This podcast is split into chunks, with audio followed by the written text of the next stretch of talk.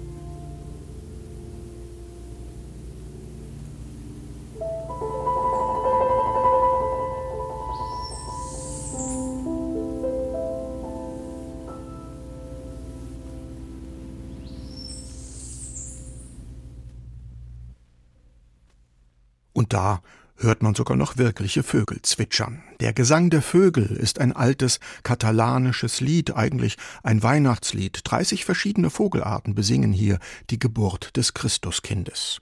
Pau bzw.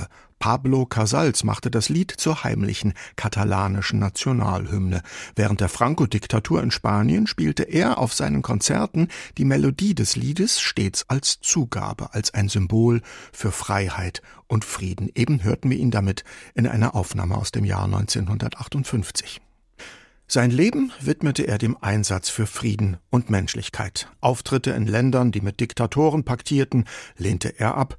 Der katalanische Cellist Pau Casals. Er war mutmaßlich der berühmteste Cellist des 20. Jahrhunderts. Außerdem wirkte er als Dirigent und Musiklehrer. Er beschäftigte sich aber auch mit der Musik seiner katalanischen Heimat und komponierte selbst geistliche Chorwerke. Er bearbeitete Prälude von Chopin und er verfasste die Friedenshymne der Vereinten Nationen. Am 22. Oktober 1973 ist Casals mit 96 Jahren hochbetagt gestorben. Zum 50. Todestag streifen Kaisers Klänge heute durch die Musikwelten des Interpreten und Komponisten Pau Casals. Seine spanischen Landsleute nannten ihn Pablo und als Pablo Casals war er zu seinen Lebzeiten auch international bekannt. Heutzutage ist beides geläufig und als Moderator muss ich mich jetzt entscheiden. Pau, das ist ja nicht nur die katalanische Version des Vornamens Paul, es ist gleichzeitig auch das katalanische Wort für Frieden und das passt nun einfach zu gut zu Pau Casals, dem Mann des Cellos und des Friedens und deshalb will ich ihn heute auch so nennen. Kommen wir doch gleich schon mal zum Komponisten Pau Casals. Am bekanntesten sind heutzutage seine Chorwerke, davon hören wir auch gleich eines. Seine allerersten Kompositionen aber entstanden für sein Instrument, für das Cello. Von 1907, da war Casals 30 Jahre alt, stammt das Morceau de Concours, ein kleines Wettbewerbsstück, das Casals für das Pariser Konservatorium geschrieben hat. Wir hören es mit dem Cellisten Peter Schmidt, am Klavier ist Katja Michel.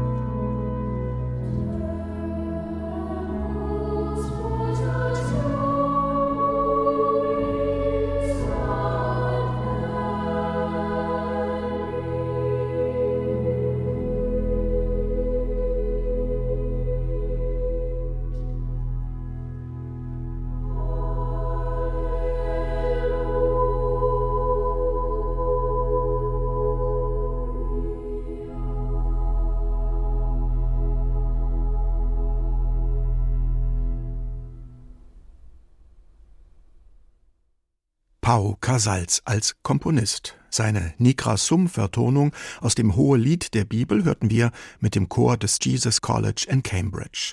Casals komponierte das Stück 1943 in seinem Exil in Prat im französischen Teil Kataloniens. Geschrieben hat er es für den berühmten Knabenchor des Klosters Montserrat in der Nähe von Barcelona. Geboren wird Pau Casals 1876 in der katalanischen Kleinstadt El Vendrell. Schon mit elf Jahren begeistert er sich fürs Cello und geht an die Musikschule im 70 Kilometer entfernten Barcelona.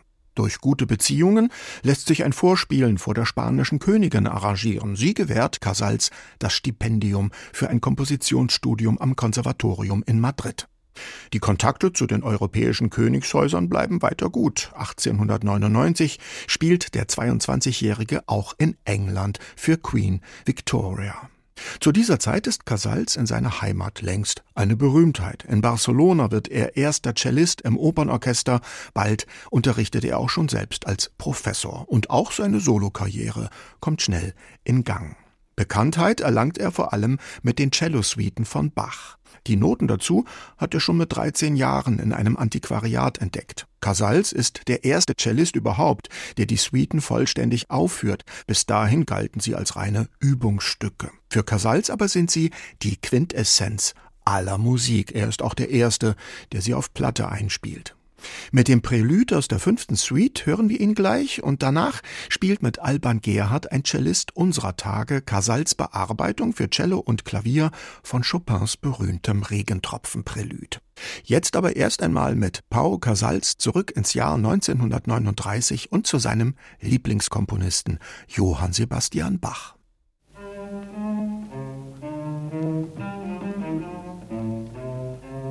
Thank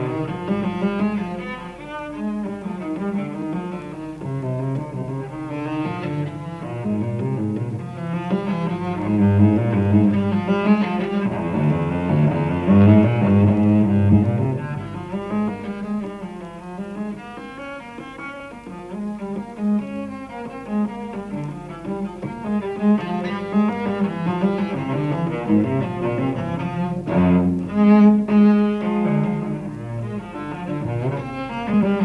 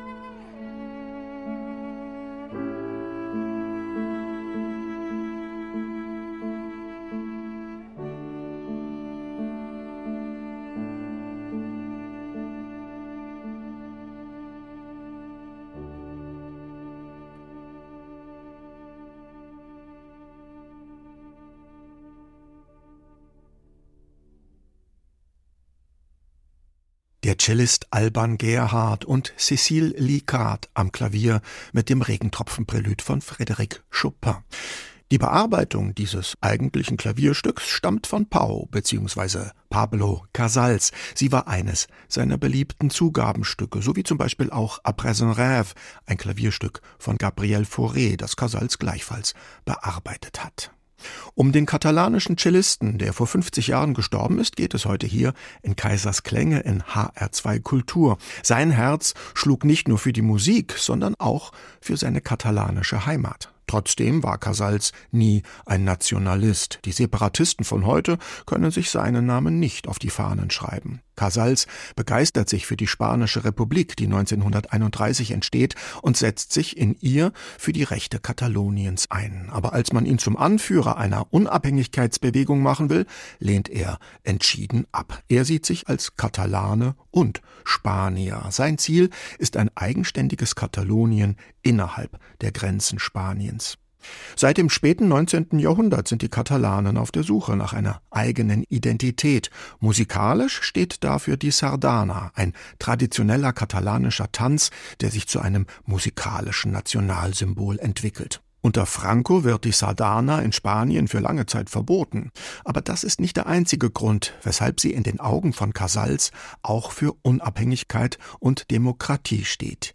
Ihre Symbolkraft, so sagt er einmal, ist, dass sich immer alle die Hände geben, als Zeichen von Harmonie und Gleichberechtigung. Damit drücken wir die Grundzüge unseres Charakters aus, denen wir immer treu bleiben sollten.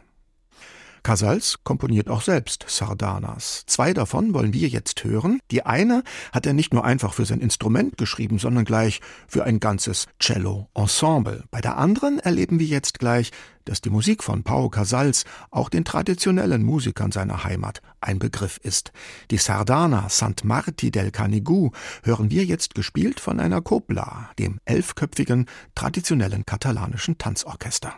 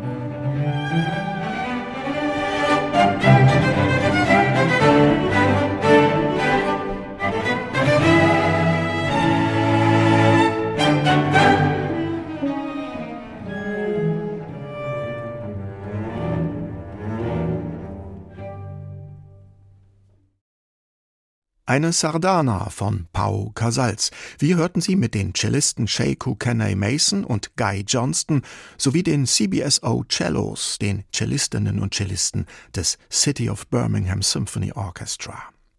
Die Sardanas, die Casals komponiert hat, zeigen, wie sehr er in der Kultur seiner katalanischen Heimat verwurzelt ist, nicht nur in der Hochkultur. Mit dem Orchester Pau Casals, das er 1919 in Barcelona gründet, will er auch die einfachen Leute erreichen. Als Mitglied einer Konzertgesellschaft mit geringem Jahresbeitrag haben sie freien Eintritt in alle Konzerte.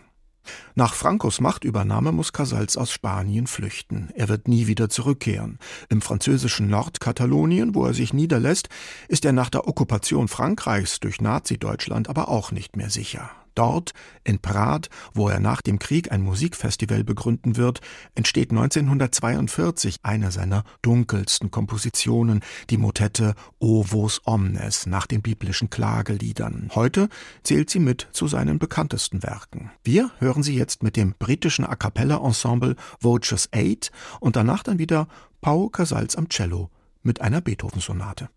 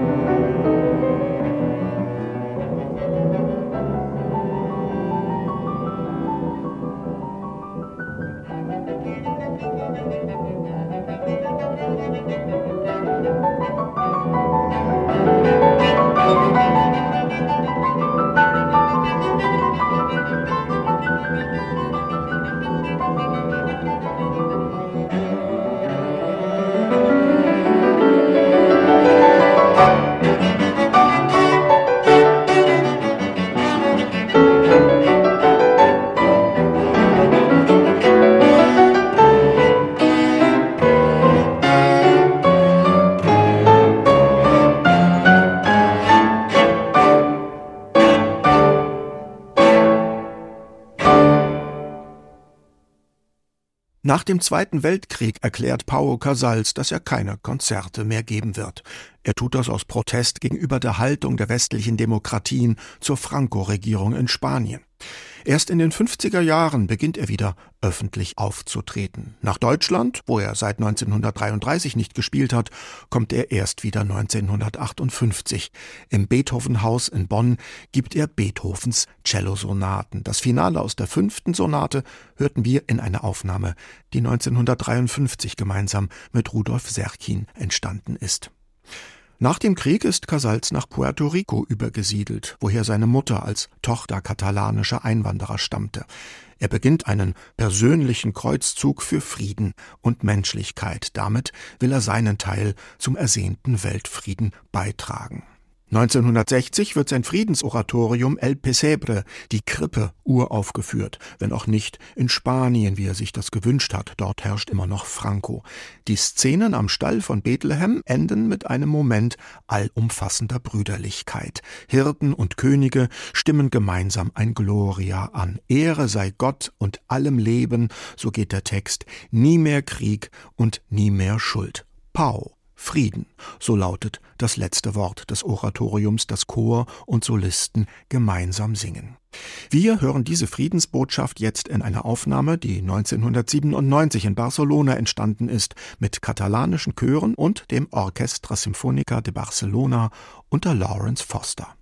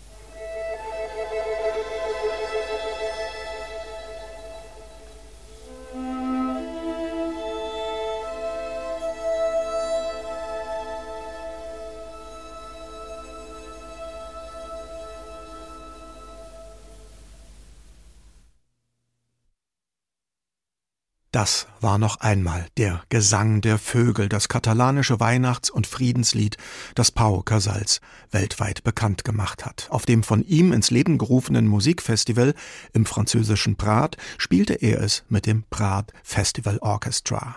Das jährliche Musikfest gibt es immer noch. Heute ist es das Pablo Casals Festival.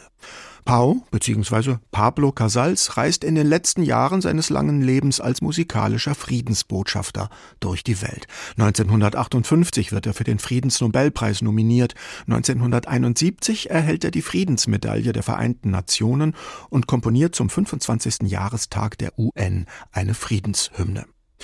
1973 ist er mit 96 Jahren gestorben. Sechs Jahre später, nach der Wiedererrichtung der Demokratie in Spanien, wird sein Leichnam aus Puerto Rico in seinen Heimatort El Vendrell überführt. Hier befindet sich heute das Casals Museum und das Auditorium Pau Casals, ein großer Konzertsaal. Und selbstverständlich ist auch das Casals Forum, der Konzertsaal der Kronberg Academy, die sich um die Förderung junger Streichmusiker kümmert, nach dem wohl berühmtesten Cellisten des 20. Jahrhunderts benannt.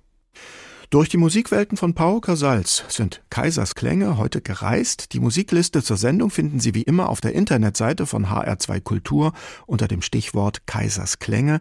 Den Podcast gibt es ebenfalls dort oder auch in der ARD Audiothek. In der nächsten Woche feiern wir hier 100 Jahre Radio. Jetzt zum Abschluss noch die Hymne an die Vereinten Nationen von Pau Casals. Damit verabschiedet sich für heute von Ihnen Nils Kaiser.